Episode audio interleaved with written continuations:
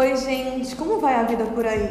Sejam bem-vindos ao meu podcast Psicologar Online, onde eu compartilho muitos conteúdos sobre saúde emocional e autocuidado.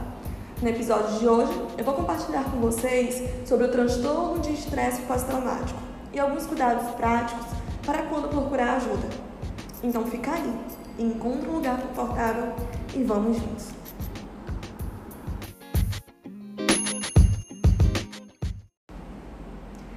Estamos em um mês muito especial para mim, apesar da atual realidade. Eu me comprometi a compartilhar muito mais conteúdos importantes devido a esses meses desafiadores que estamos passando. Por isso, ainda esse mês, nós vamos ter um encontro só para mulheres. E se você quiser receber mais informações sobre o Coffee Woman, pode ir lá no meu Instagram, arroba Castro, e ficar por dentro de todas as novidades. Combinado?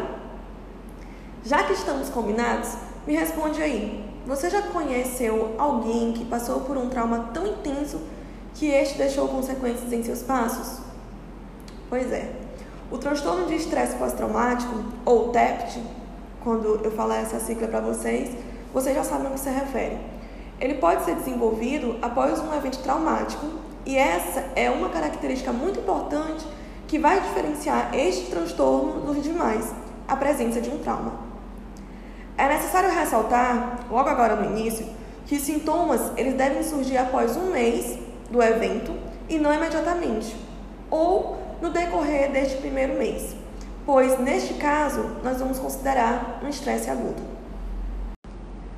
Por meio de vários estudos sobre o estresse, alguns autores descrevem o estresse por meio de fases e eles apontam uma fase intermediária que explica melhor os sintomas do estresse, aquele que nós experimentamos no dia a dia, que é o que conhecemos como uma fase de quase exaustão.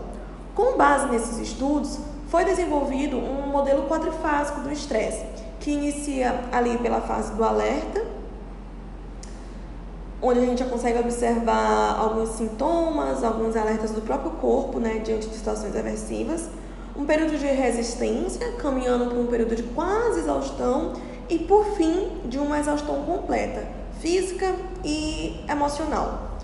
É importante a gente refletir que as fontes do estresse elas estão diretamente relacionadas aos sintomas e situações cotidianas, como perdas de pessoas queridas, que é o que nós estamos experimentando, infelizmente, diariamente doenças, excesso de trabalho no home office, quando a gente percebeu que as fronteiras do lar, eles, elas também foram abaladas, né? E dificuldades mesmo interpessoais. Ao passo que as fontes internas, elas vão é, dizer respeito né, aos padrões de comportamento e interpretações que nós fazemos diante de alguns estímulos estressores.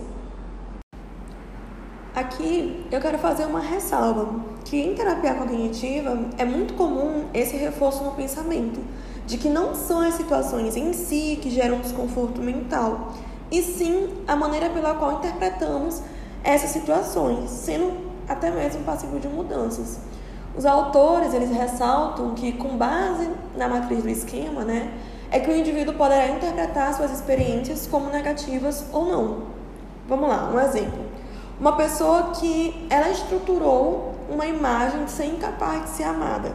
Ela vai processar as experiências de uma rejeição amorosa como evidência da veracidade de suas crenças, reconfirmando cada experiência negativa de tal forma que cada vez é que parecem certas ou reais, as suas crenças sobre si mesmas são reafirmadas.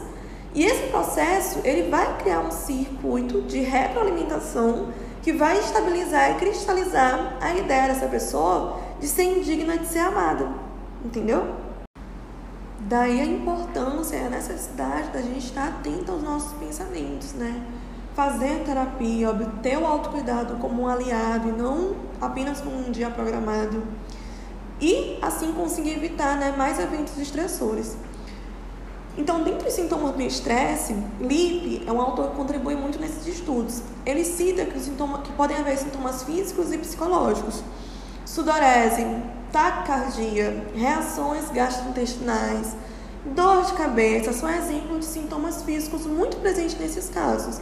Já os sintomas psicológicos, eles vão envolver reações ao medo, a frustrações, alterações cognitivas, como a, a dificuldade de memorização, reações né, que decorrem de ativação de sistemas é, estressores, né, que ativam o nosso sistema límbico. E assim, o TEPT ele envolve tanto estressores emocionais quanto físicos, né, afetando mesmo a memória. Então, acredita-se que tanto o medo quanto a ansiedade, eles também são fatores que estão ali relacionados à origem do TEPT.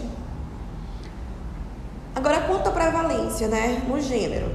Já Clark e Beck são autores que também contribuem nesses estudos, eles ressaltam que, embora os homens eles sejam expostos a mais eventos traumáticos, quando comparamos as mulheres, elas vão apresentar maior probabilidade de viver traumas, né, como agressões físicas, agressões sexuais, estupros ou abusos mesmos ali na infância. Na continuação desses estudos, Clark e Beck eles citam três fatores de vulnerabilidade relacionados a esse transtorno. O primeiro deles são os fatores de vulnerabilidade do próprio sujeito, presentes antes mesmo que o trauma ocorra, que é o que a gente conhece como fatores de vulnerabilidade pré-trauma.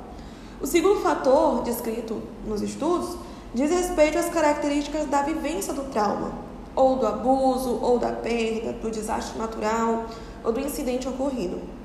E o terceiro fator relacionado a esses aspectos são os que ocorrem após a ocorrência do trauma, bem como as respostas que o indivíduo pode é, utilizar para enfrentar as consequências do trauma, que podem ser isolamento ou evitação.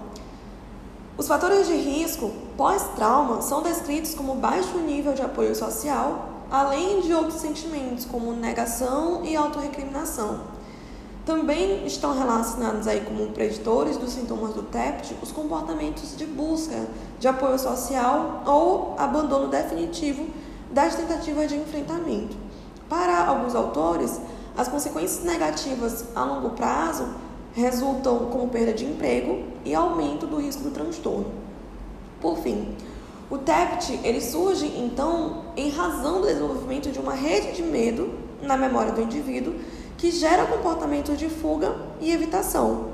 As estruturas mentais do medo, eles incluem elementos de estímulo, de resposta ou de significado relacionado àquele determinado evento.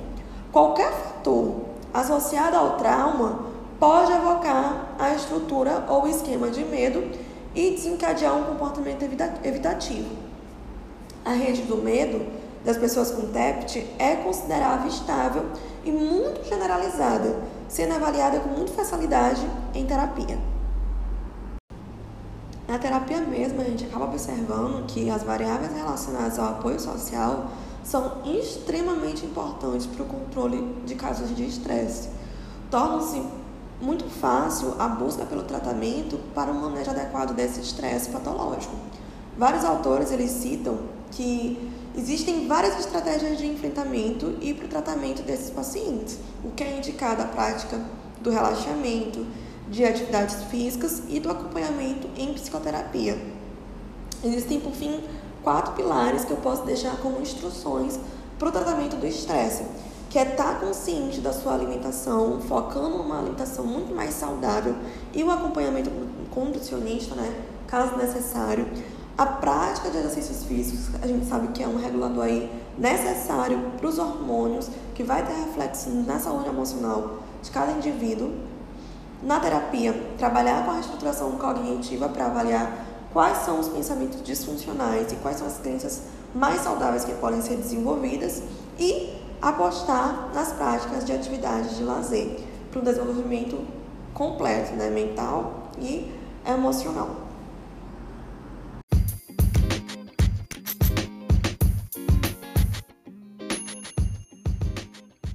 Se você curtiu esse podcast, se inscreve aqui, compartilha com seus amigos, porque mensalmente nós vamos ter temáticas para conversar no Psicologar Online.